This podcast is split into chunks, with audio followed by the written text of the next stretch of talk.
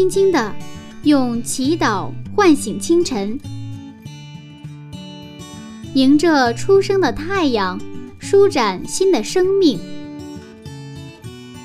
清晨的翅膀，翱翔上帝智慧的天空。每一个第一时间，我们和你一起从新出发。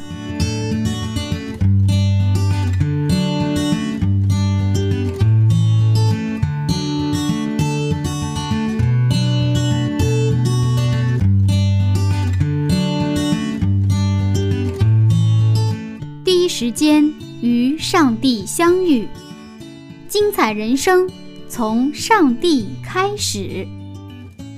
收音机前，亲爱的听众朋友，早上好，我是柚子，欢迎准时收听希望之声福音广播电台。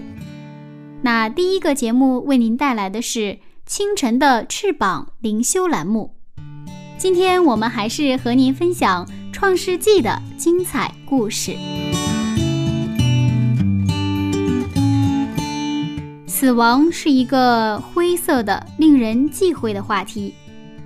人们大多愿意参加婚礼，却不太愿意参加葬礼。但是，死亡却是每一个人要真实面对的。那么，作为基督徒，我们该怎样面对死亡呢？接下来，就让我们马上进入《创世纪》第五十二讲：活的成功，死的成功。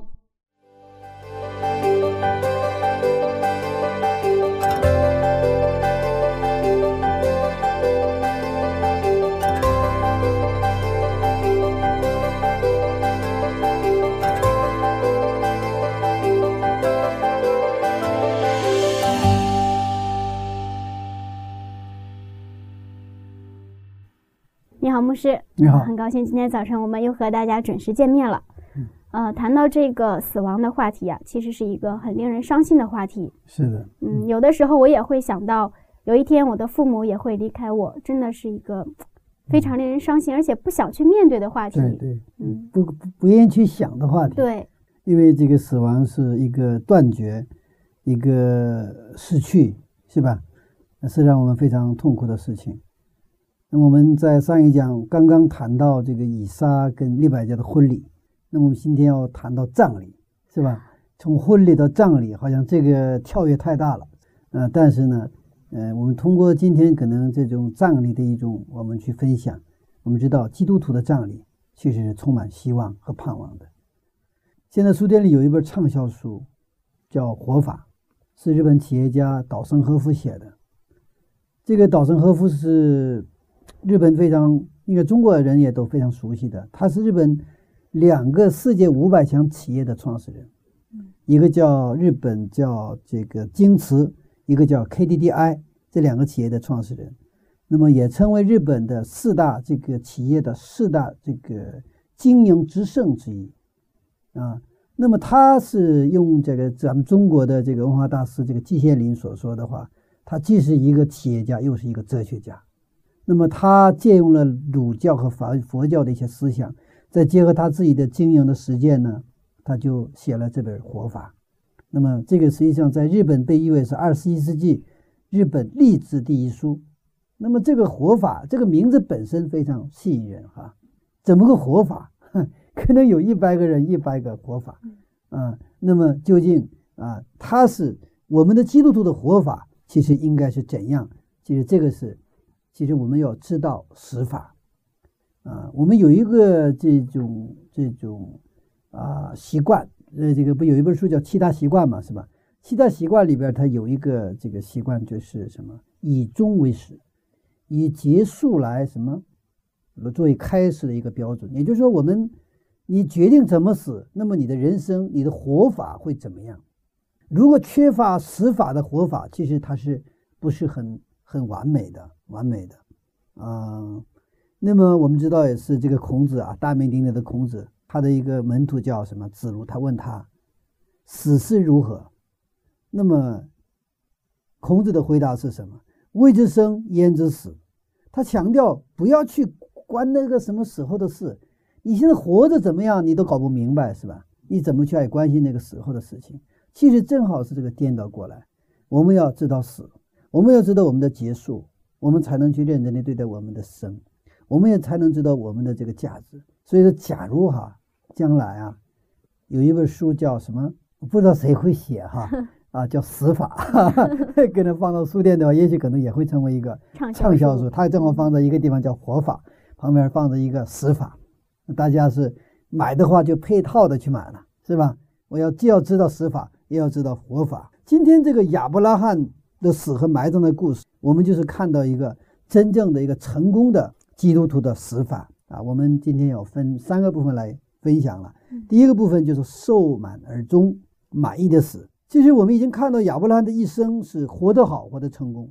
今天又看到他死得好，死得成功，可谓善始善终啊。我们常常听到有人说这个。活得很成功啊，但是还是第一次听说死的也成功的，这个听起来很抽象，到底是一个什么样的一个结局呢？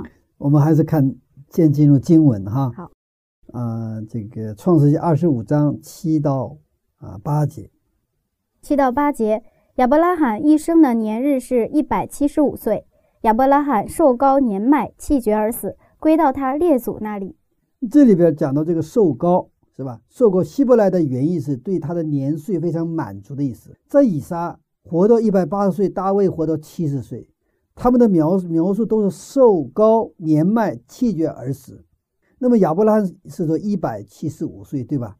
那么英文的翻译意思是 died at a good old age，就是死的非常好的年龄，就是这个活死的年龄是非常好的年龄。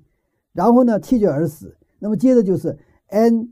Full of years 就是年岁满了，没有遗憾了，活的该活的年龄了，享了上帝所给的寿，没有遗憾了，就是死的什么没有任何遗憾了，我们可死而瞑目了。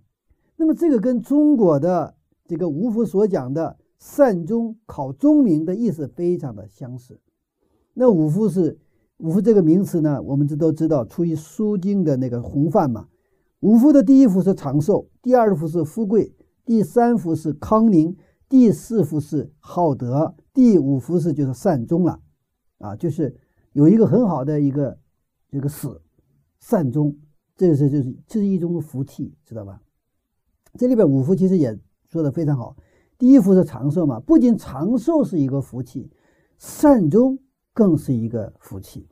呃，举个我们很简单的例子。当一个老人去世的时候，他们的孩子不在身边，这不是福气，对不对啊？嗯，我常常看到，因为现在国际交流就是强化了，强所以好多这个父母去世的时候，子女在国外，而且他拿的签证可能是正好是非法拘留。比如说哈，我我认识的人当中有这种，因为非法拘留，只有回来的话，再也没有机会回去了，就要回去的要罚很多的款啊什么的，因为非法拘留在那打工嘛。那父母去世了，他不能都来过来看。我所以看到那个那个情景的时候，我就想，哎呀，钱是什么什么个东西哈？就是这个父亲去世的时候，子女都不能过来看，这不叫善终，知道吗？完了这个这个老人是没有福气，没有福气。我们再看上述所记载的五福是这样：一月寿，二月富，三月康宁，都差不多；四月优好德，五月什么考中名。其实基本的意思呢还是一样。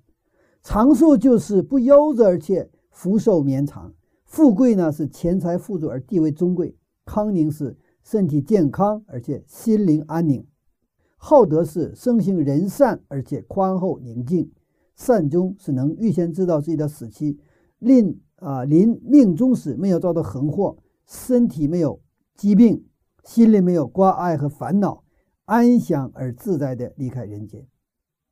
那么圣经中的气受够气绝和中国人的善终的概念很相似，但是有区别的。区别在于那个满意或满足到底是来自于上帝还是来自于他自己，这个还是有一些区别哈。那么圣经当中的满足是来自天上，即便是你看啊，即便你不长寿，即便你这个是因疾病而死，或者是殉道，甚至是都是很满意的死，是充满感恩的。这种死法是什么？成功的死，就死的时候我们也是很感恩，还是带着什么？带着永生的盼望而死。这个死是什么？叫成功的死。也就是说，你的死或结束不是结束，它只是一个整个你的一个永生的生命当中的一个阶段而已。那么你很好的，你该做的事儿做完了，该跑的路跑完了。那个司徒保罗也说了嘛，是吧？那现在，我现在已经闻到什么？已经闻到那个棺材的味道了。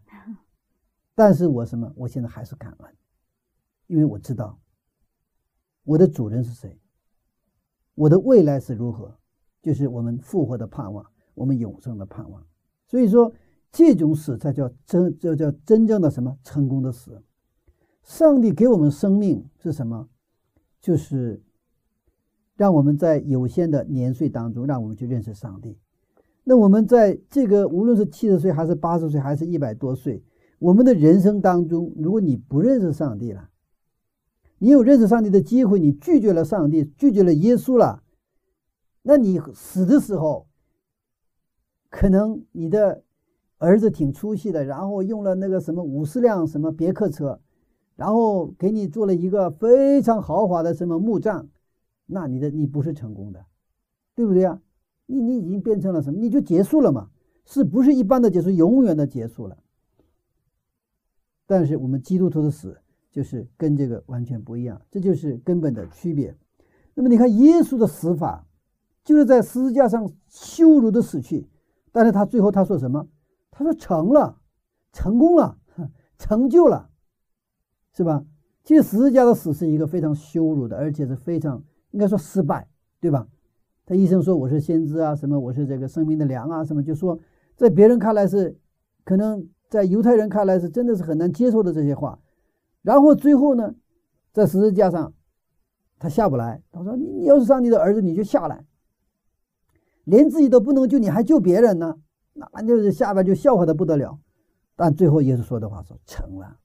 那么亚伯拉的一生是一个完全成功的一生。上帝呼召他从哈兰出来，到在麦贝麦贝拉洞被葬，这个七多少？从七十五岁到一百七十五岁，一百年呢？就上帝呼召他出来以后，他就。作为上帝的一个一个使命者，他生活了一百年，整整一百年。那么希伯来语里边，一百岁是一个完全数，一百岁，他的人生是完全的成功的，死而无憾。他的死的时候，他可以这样祷告了：上帝啊，我感谢你，因为你的旨意行在我的身上，如同行在天上了。整个创世纪一共五十章，那么分成两半的话，二十五章，二十五章，对吧？嗯。那么我们今天正好是讲解的是第二十五章，就是正好是圣经的中间。那么最后第五十章是约瑟的死，今天二十五章是亚伯拉罕的死。所以创造呢，这个圣经啊，创世纪是以创造开始，以什么结束？以死结束。如果我们不理解这个基督徒的死法的话，整个创世纪好像是以这个创造开始，以死结束嘛？以这个。呃，失失败来结束，以悲剧来结束，但是我们看到圣经最后的结束的时候，它是向什么开？向永生的未来开放的。两个人的死不是在上帝的应许里，那么创世纪就是一本非常绝望的书。嗯，我们知道这个佛家里面他也会讲到呃轮回、下辈子之类的这样的说法。那对于我们基督徒来说，到底应该怎么看待死亡？它跟这个佛家讲的这个轮回和下辈子有什么样的区别？这个佛家的轮回跟基督教的永生的概念，呃，它有一个相同的地方。相同的地方，它都有一个什么？就是死后的世界。那么它还有根本的不一样，一个是轮回，一个是什么？一个是成长。成长。成长。如果说我们啊，把这个。比喻的话，这个这个这个，他的轮回是在原地轮回，知道吗？原地轮回。他比如说，他原来前世，他如果做得好，你就是做得非常的慈善了，那下一下一辈子可能你出生为人，是吧？你要做恶了，下一辈可能生为牛啊，就生为马，对吧？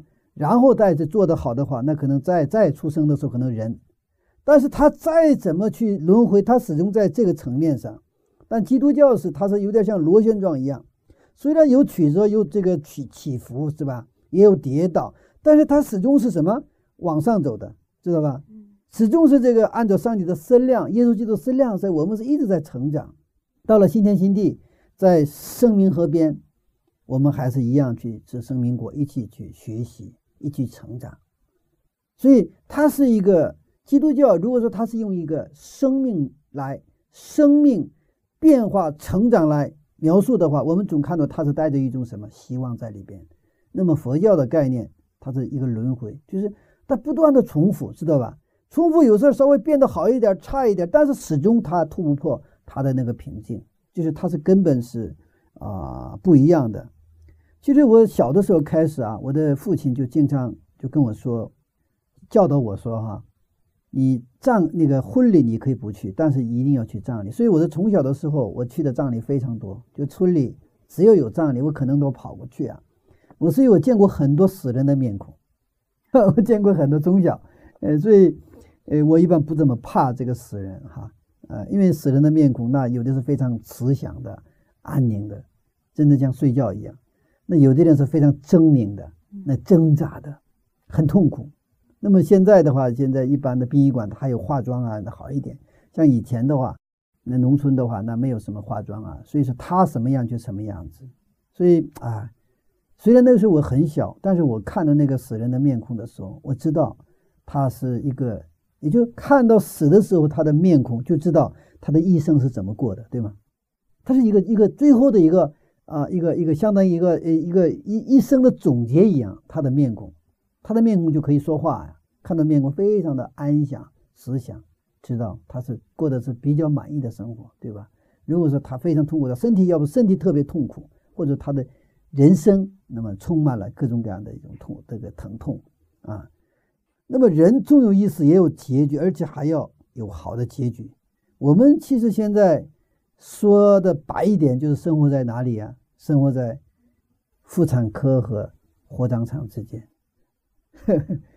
有时候说的是不是太消极啊？不知道，但事实就是这样。我们就在妇产科和火葬场之间，而妇产科和火葬场之间其实并不是很远，所以上帝给我们这个之间的人生，妇产科和火葬场之间的人生，我们要知道为什么给我们这个时间。我们通过圣经，我们知道，这是上帝让我们去认识他，让我们认识他，知道什么火葬场之后的那个世界。圣经告诉我们一个事实：火葬场并不是人生的结束。但撒旦告诉我们说，火葬场是结束，对吗？但圣经告诉我们另外一个世界：火葬场并不是结束，还有什么永生？耶稣在十字架上为我们什么代替了一切的我们的死亡，我们一切的罪。他给我们在耶稣基督里给我们什么一个丰盛的一个礼物，就是永生。我所以这个以前啊，这个就是对这个葬礼哈，我不是参加葬礼嘛，所以葬礼参加葬礼的时候，我我们就我就想啊，将来有一天啊举行我的葬礼的话，哎，会是一个怎样的情景？这个需不需要设计，或者是最起码我需要想象，是不是？呃，希望我的葬礼是非常好的一个葬礼，是充满感动、温馨的，呃，也是充满希望的一个葬礼。我不知道。想没想过主持人哈？因为太年轻了，可能从来没有想过自己的葬礼哈。嗯，可能到别说我到我的年龄，其实每一个人，如果你真的很想好了一个葬礼的话，我想你的现在的人生会会变得不一样。嗯，我小的时候参加过两次葬礼，因为那个时候还很小。嗯，呃，听说是基督徒的葬礼啊，是不允许哭啊，不允许下跪啊、烧纸啊这些的。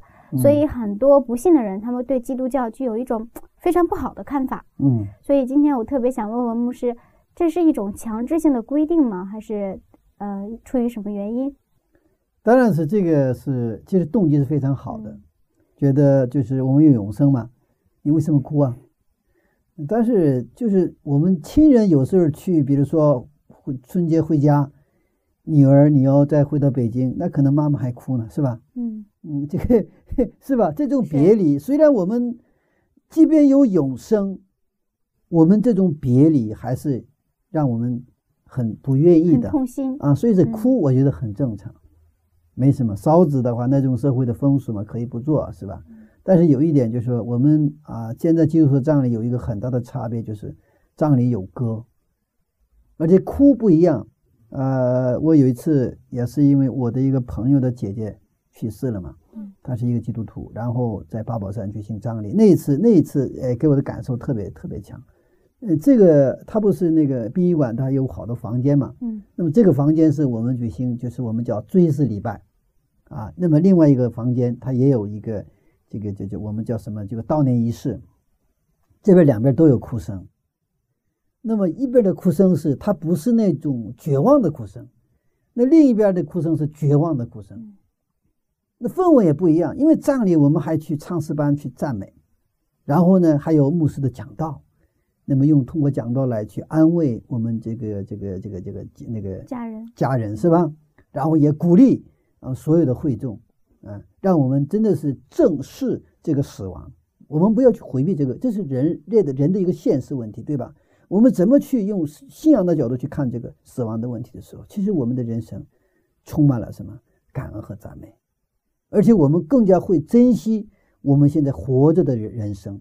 所以刚才说的活法和死法嘛，这两个是一个密切列相关的一个一个一个一个一个一个两个层面的。我曾经听过一个一个牧师啊，我喜欢的一个牧师，他他在讲到时候，他讲到他设计他的死亡哈，呃，他说。我我得提前，我得把这个以后我的葬礼的这个呃呃这个录音啊，这个正道录音先准备好，准备好，就是等到我的葬礼的那个追思礼拜的正道，还是我来正道。那他这个牧师很有意思啊，我到时候我也觉得啊，我也虽然想过以后的葬礼的问题，但是没想到他会有这么出其不意的一个想法。他说我这个从哪里开始啊？因为人们坐着大巴，然后去那个这个追思礼拜的现场，开始就开始播呀。然后那个时候是他会讲很多的笑话、幽默呀，就搞笑的一些东西，很幽默的哈。呃，然后呢，就是让大家在去葬礼的路上，大大家就笑的什么啊，就是就是这个前仰后翻的，就是笑啊。这个哪是去这个参加葬礼，而是去野游去一样。然后呢，到这个追思礼拜的时候，呃，放这个他已经事先录好的这个录音了啊。他说：“今天我非常高兴的看到大家来到哈，然后会在。”讲很多的幽默的，然后讲到我在耶稣基督里睡去了，我休息了，我现在非常对不起大家，我现在要休息，你们还有辛苦。这个这个牧师啊，嗯，很有意思。你看，这就是我们真的是面对死亡，它本来是个很沉重的话题。嗯，但是对一个真正我们有信心的基督徒来说，其实死亡并不是一个，它是一个认真的话题，但是并不是一个很沉重的、很悲伤的话题，对不对啊？我们可以真的是，呃，非常，我们走的时候也可以去，呃，非常，呃，跟已经来到我的葬礼的人们去去沟通啊啊，然后鼓励他们，也是把他们继续带向，就是我们的永生的一个盼望。所以，我们基督基督徒的葬礼呢有赞美声，因为那时候人们真的需要一个盼望，一种阳光的东西。我希望我也是哈，呃，将来如果行的话，我也好好租一个殡仪馆。而且这个装的一定要阳光亮堂，音乐现在提前选好，非常优美的音乐，是吧？因为基督徒死也有盼望，那个仅仅是人生的一个驿站而已，啊，驿站的概念它不是终点站，是中间的一个驿站，所以我们还带着明天醒来的一个盼望睡去。所以成功的死的原理之一就是一生按照上帝的旨意去生活，然后呢，践行上帝旨意的那种生活。死也死在上帝的应许里，死也死在复活的盼望里。这就是让上帝满意的死，也是满意的死去的什么一个秘诀。这样我们死在什么？死也死在上帝的祝福里面。这是我们死法第一个。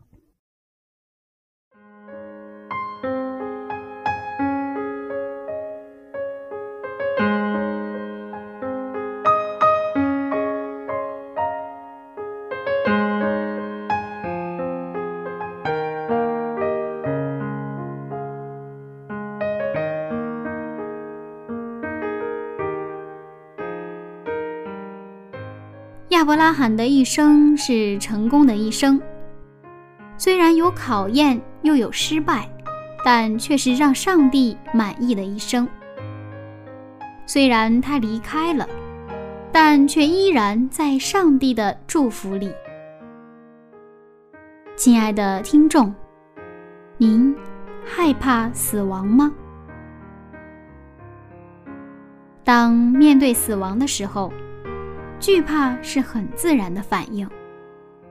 但是，如果我们一生活在上帝里面，未来是有希望和盼望的。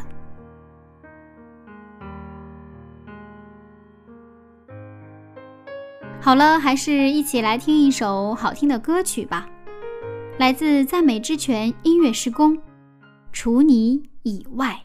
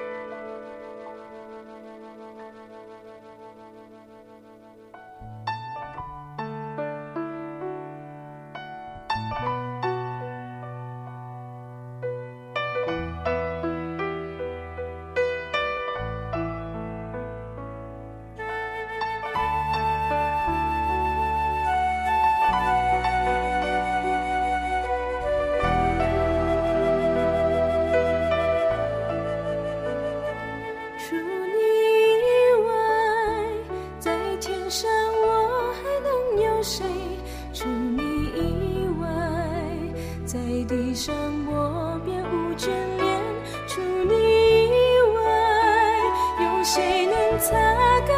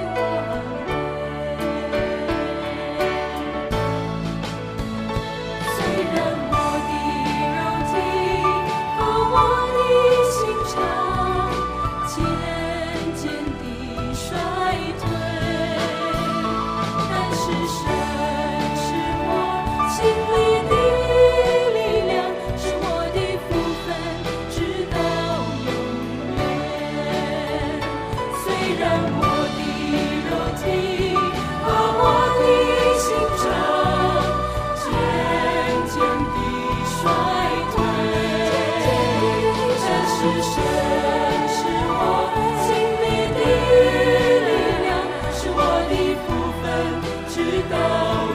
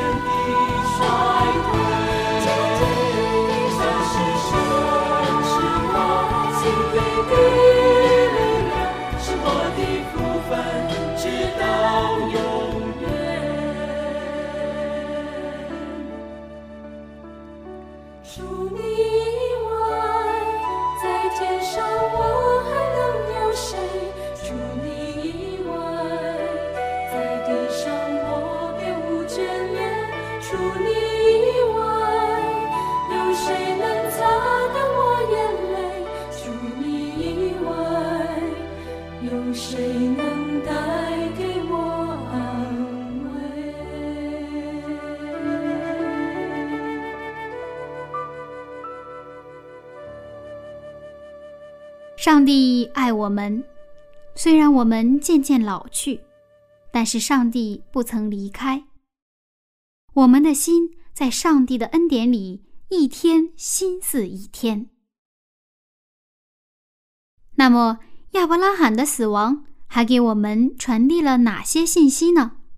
让我们接着看一看。我们再继续看第二个哈，死而传道，死的有信心啊。我们看经文第九节和第十节，九到十节，他两个儿子以撒、以实玛利把他埋葬在麦比拉洞里，这洞在曼利前赫人所辖的儿子以弗伦的田中，就是亚伯拉罕向赫人买的那块田。亚伯拉罕和他妻子萨拉都葬在那里。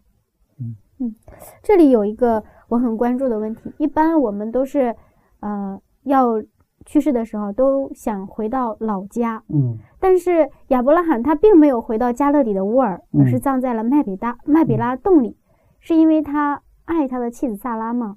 嗯，这个是一个一个层面吧。我们一般的好的夫妻都是合葬嘛，是吧？合到一起哈。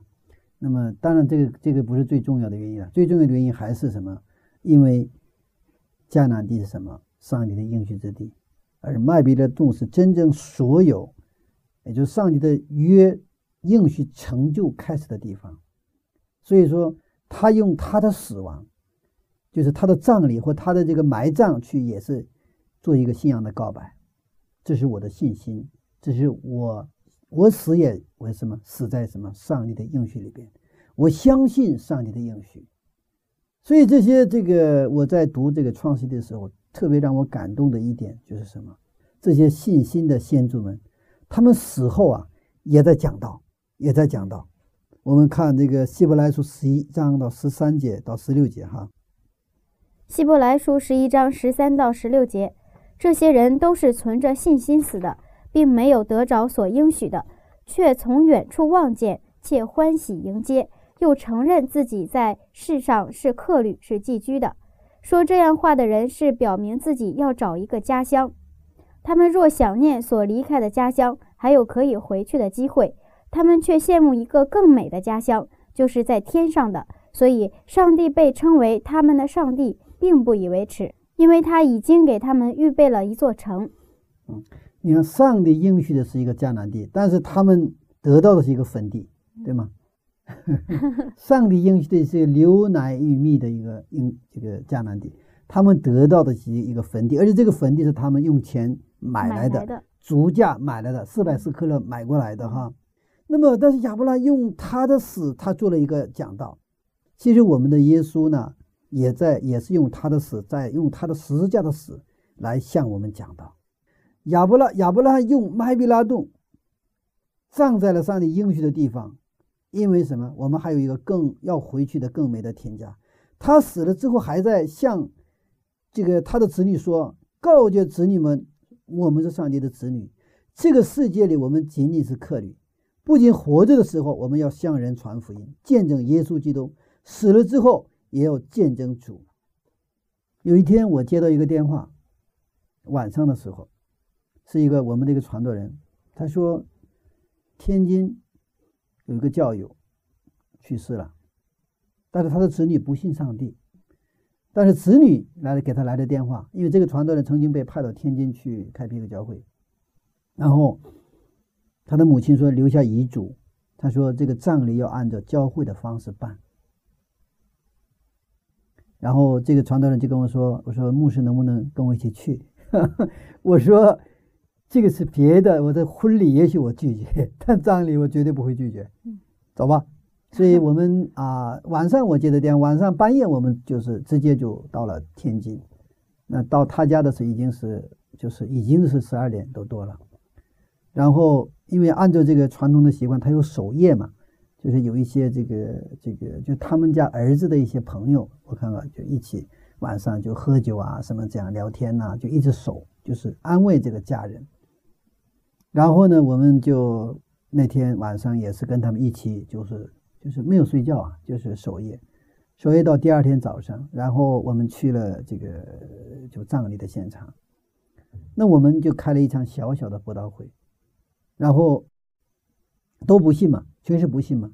但是我是用啊他们的语言，然后呢也谈到了这个死，其实也是谈到了死法，嗯，然后呢把上帝的话带进来，哎，我们也顺便介绍基督徒的这种信仰，基督徒的死法，也是告诉他们为什么这个就这个这个今天死去的这个这个夫人，就是也是这个儿子的妈妈，为什么他死后也是一定要请求教会给他举行一个这样的基督教的一个葬礼。我就就是给他们讲了这些东西，然后当时他们也是，我就感觉整个氛围，他们也是真是肃然起敬，他们没有什么，就是听得非常的这个聚聚精会神哈，嗯，而且我当时也留下了那么有两个人的电话。其实你看这个老姊妹，她在死去的时候，她也做了一个什么事情？通过她的葬礼做了布道，因为之前的话，可能。就这个家庭，除了这个老这个这个老姊妹之外，别人很难去进入，包括这个他的儿子的这些朋友啊，这个这些亲戚啊。但是通过这样的一个葬礼，就像是那个莎拉这个这个通过莎拉的这个死，就是买那个麦比拉洞一样。那么这个老姊妹呢，通过她的这个死，她最后她再做了一次布道。虽然我们去效劳了，但是实际上是这个姊妹做的。其实当时我我是。虽然啊，那个半夜过去，然后也也挺辛苦的哈。不过我在一周的回来的时候，一直没有一点睡意，非常的感动。为什么？我说上帝啊，你这样的爱我们，真的你感动了这个老姊妹哈。我觉得这个老姊妹实际上在过去我真的不怎么太认识她，嗯，但是我看到这样一个很普通的老姊妹身上，我看到了她对上帝的信心。她就死也是什么？要死在那种。复活的盼望里边，所以说我回来的时候也真的很感恩。所以在教会里服侍啊，我们经常可能会约这个参加一些葬礼，也参加一些婚礼。但是呢，我真的是可更愿意去参加一个啊一个一个葬礼。我再讲一个葬礼的故事啊，嗯，也是一个一个教友啊，很年轻，得了癌症了。他不信主，但是他的母亲。还有他的妻子都信主，于是呢，把他带到教会里来了。刚开始的话，就是因为在教会里，我就是也没有什么太大的引起注意。但是后来就是给他们介绍了新起点，然后呢，也去了疗养院。但是后来我看看样子就是不行，不行，不行。然后，呃，这个有一天，那个那个老姊妹就说，能不能给他实习？然后我就给他去做了这个，就是做那个我们查经嘛。我查经也就不过两三个小时，但是我那是第一次经历了一个非常感，因为他，因为这个这个这个这个人呢，青青年的很年轻嘛，嗯，他原来是非常是一个悖逆的一个一个孩子，但是到那个时候，我给他讲圣经哈，就是什么感觉知道吗？我就想起那个。以西结书的那个，就是，就是他，就整个的这个肌，就是他的不管是表情啊，整个身体啊，全神贯注的听我讲的圣经，然后我这样讲圣经的时候，他得用全身来回应，阿门阿门回应，就好像他就活过来一样，知道吗？然后等我查经完了的时候，他是那个什么呀，整个就充满了那种一种好像是那个力量那种感觉。然后呢，决定我们下一个周我们就给他实习，所以最后，呃，就我们就在他的家里举行给他举行了这个敬礼，然后再过呃不到五天时间他就去世了。那么等到他的葬礼的时候，那么当然我们有去就给他举行葬礼。从此以后，教会呢跟这个家庭建立了一个很特殊的关系。这一家人真的非常非常爱主，他们知道。通过他儿子的这个死和整个的过程，看到一个上帝的这个那种这种福音呐，呃，传过去的时候，那种所得到的那种生命的那种力量。所以，虽然儿子很死得很早，但是他们有一种安慰。为什么？因为他在那种复活的盼望里死去了。当然，有没有伤痛？有伤痛，对不对啊？肯定有伤痛。但是，我就想，如果说没有信仰，没有那个永生的盼望的话，那这家太凄惨了，知道吗？嗯，还好，所以啊，真正啊，在耶稣基督里，不是说葬礼的这个婚礼的时候，你倒看不出来太多婚礼，那大家都喜乐。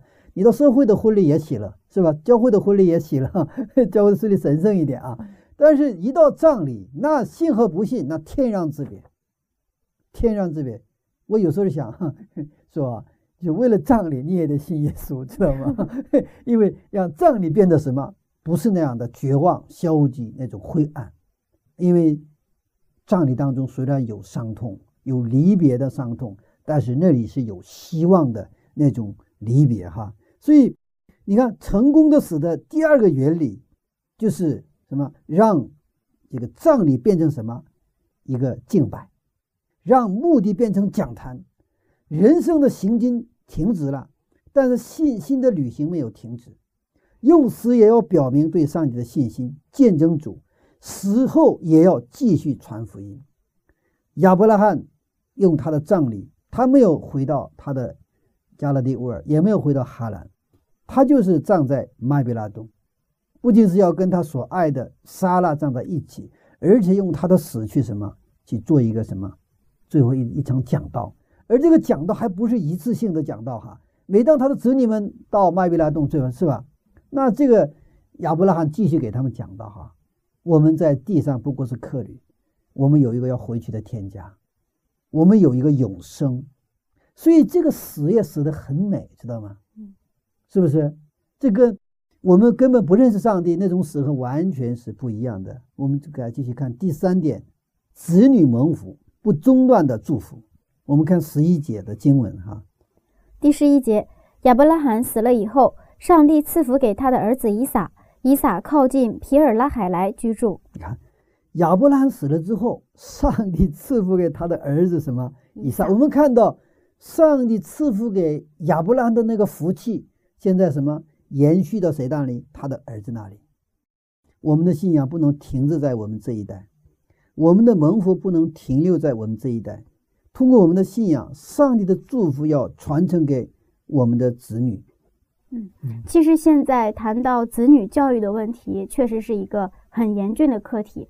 我也看到很多的父母非常希望把自己的孩子带到教堂里，但是好像是适得其反。嗯，越是这样的情况下，孩子越抗拒。嗯，那我们的父母应该怎样用正确的方式带领自己的孩子呢？嗯，这里有两个层面哈，可以去我们去想哈。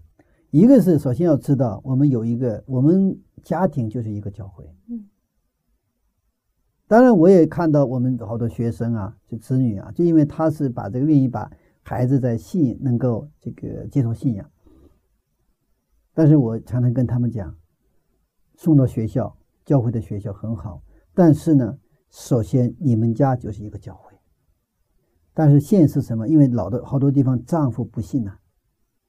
所以说，我说你恳切的祷告，你要建立基督化的家庭，让你的丈夫成为家里的祭司。所以，当一个家庭成为一个教会的时候，其实回到了我们伊甸园。其实，上帝在伊甸园建立的第一个家庭，亚当夏娃的家庭就是地上的第一个教会。你看这个以撒，亚伯兰的家就是一个教会，是吧？亚伯兰的家就是一个教会，所以他传承给以撒之后，以撒的家庭也是一个教会。然后在这个家庭里边，这个丈夫是做祭司的，也就是用今天的话是做牧师的。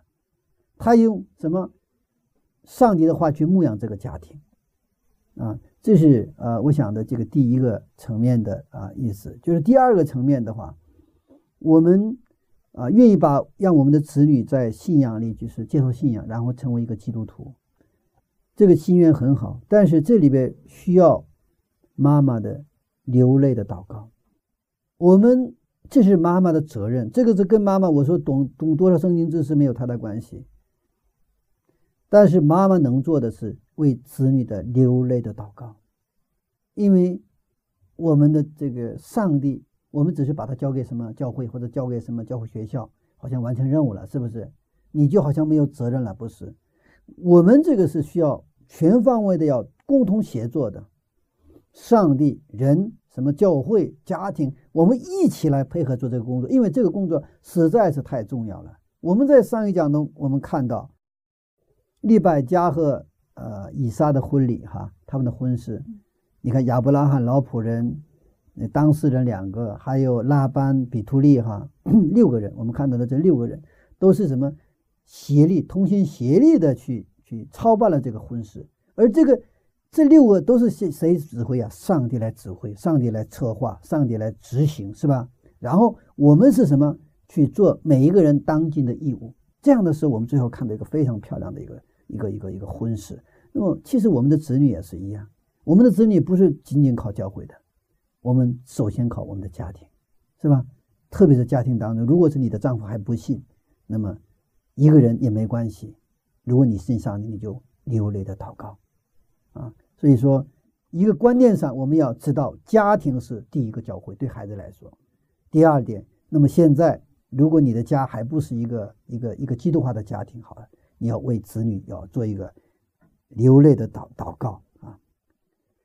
那么亚伯拉罕把上帝的祝福传承给了以撒，那没有中断的祝福，实际上也是对亚伯拉罕的祝福。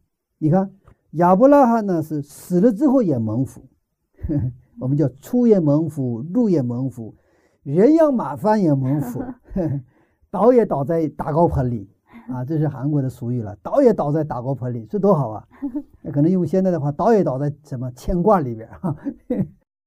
人死后最大的其实蒙福是对子女的祝福，真正的基督徒的祝福呢，是上帝对你的祝福像一条流河流一样流向你的子女，通过你，而且是把你的福气流向你的子女，而且是还有流向你的邻舍，是吧？基督徒就是祝福的管道。耶稣在十字架的死给我们带来了生命，也带来了福气。如果没有十字架的死，这个世界会怎样？如果没有十字架的死，这个世界会怎样？亚伯拉罕就很好的传承了作为祝福的一个管道的一个使命。那么，通过亚伯拉罕把这个福气传给了谁啊？他的儿子以撒。然后，这个叫什么？活的成功，死的成功。如果你活得还不错，但你死了之后，你的子女非常的不幸，那你活的也没什么。你也许可能活得成功，但死的没成功。死后，你的子女一样的跟你一样，非常的蒙福，他又能把福气传承给其他的人或自己的子女，这才叫什么真正的完美的成功，完美的成功。其实任何人都面临一个死的问题，他的根在罪。人生所有的荣华富贵，所有的喜怒哀乐，所有的东西在死的面前呢，都归零，都归零。死亡其实对人是一个咒诅，是生命的敌人。但对基督徒来说，死亡并不可怕，因为耶稣已经在十字架上为我们而死，为我们解决了罪的问题。那么，圣经还告诉我们一个死后的世界。亚伯拉一生的年岁是一百七十五岁，但是圣经还告诉我们，超出时间的一个时间就是永生，就是时间之外的时间。就是基督徒的信仰就是要突破这个瓶颈。亚伯拉罕把自己埋在麦比拉洞，表明他的相信时间之外的时间，空间之外的空间就是永生，就是新天新地。亚伯拉罕他死的非常成功，成功在我们三个原理了，是吧？第一个是他死的什么？让上帝满意，是让上帝满意，他自己也满意。对吧？第二个，他死的怎么样？让死后呢也继续讲道，让他葬礼变成什么一个讲道？他让他的麦比拉洞也变成一个讲坛。他死后继续为耶稣作为上帝做见证。第三个获得成功是什么？他死后他把他的福气传承给他的下一代，是吧？让这个上帝祝福的这个河流不中断。继续流淌给他的子女、他的邻舍，他是成功的活法的第三个原理。所以，我们死也要死在上帝这个把我们的祝福留给下一代的这种死。我们作为父母，不是要老想留多少遗产给子女，而是为子女流泪的祷告，给他们传承我们的信仰。我们想传承我们的信仰，首先我们要拥有好的信仰。呃，是真信仰，我们子女肯定会蒙福。愿我们都有一个，真的是一个成功的死法，而这死法，它在圣经里，亚伯拉罕的死法就是一个很好的一个一个楷模。是的，嗯，这样看来，虽然亚伯拉罕他在时间上来看，他的呃可能是他去世了，他走到了终结，嗯，但是从上帝的约这个角度来看，嗯他还活着。是，嗯，这样的死亡真的是一个非常成功的死亡。嗯，所以这有一个成功的死亡，有一个成功的人生，是吧？这个就是一个完美的人生，对吧？而这种完美的人生，不是他为自己，为更多的人带来什么，把人带到上帝的面前。阿门。嗯，好，谢谢牧师的分享。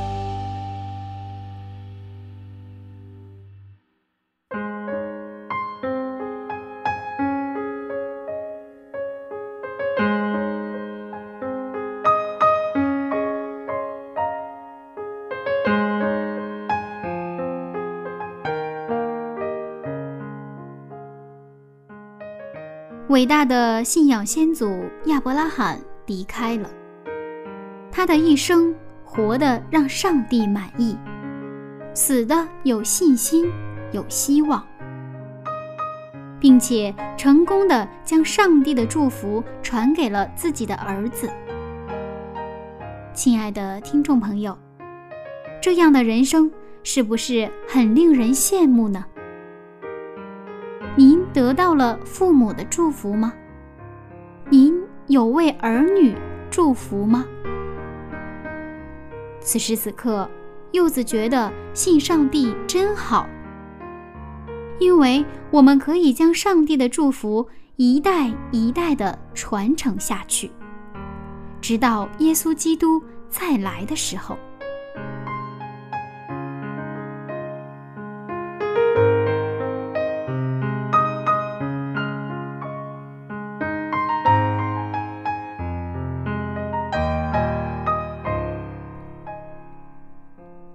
现在，柚子邀请您一起来祷告。如果您有感动，请您在原地说“阿门”。亲爱的上帝呀，感谢您成为我们的天父。人生短暂，在这短暂的时间里，求您让我们能按照您喜悦的方式去生活。给我们盼望，不再惧怕死亡；给我们爱，去祝福我们的子孙后代。愿您的祝福通过我们传递给更多的人。向您献上这样的祷告，奉靠耶稣基督的名，阿门。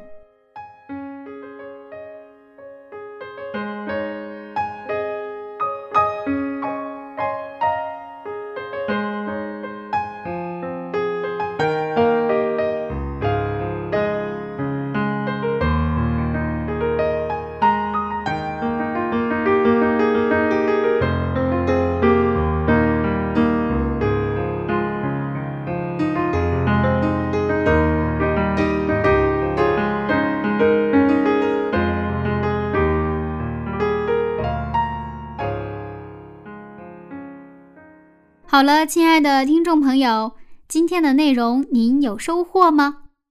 柚子听了之后想啊，作为一名主持人，我也想要给自己主持葬礼呢。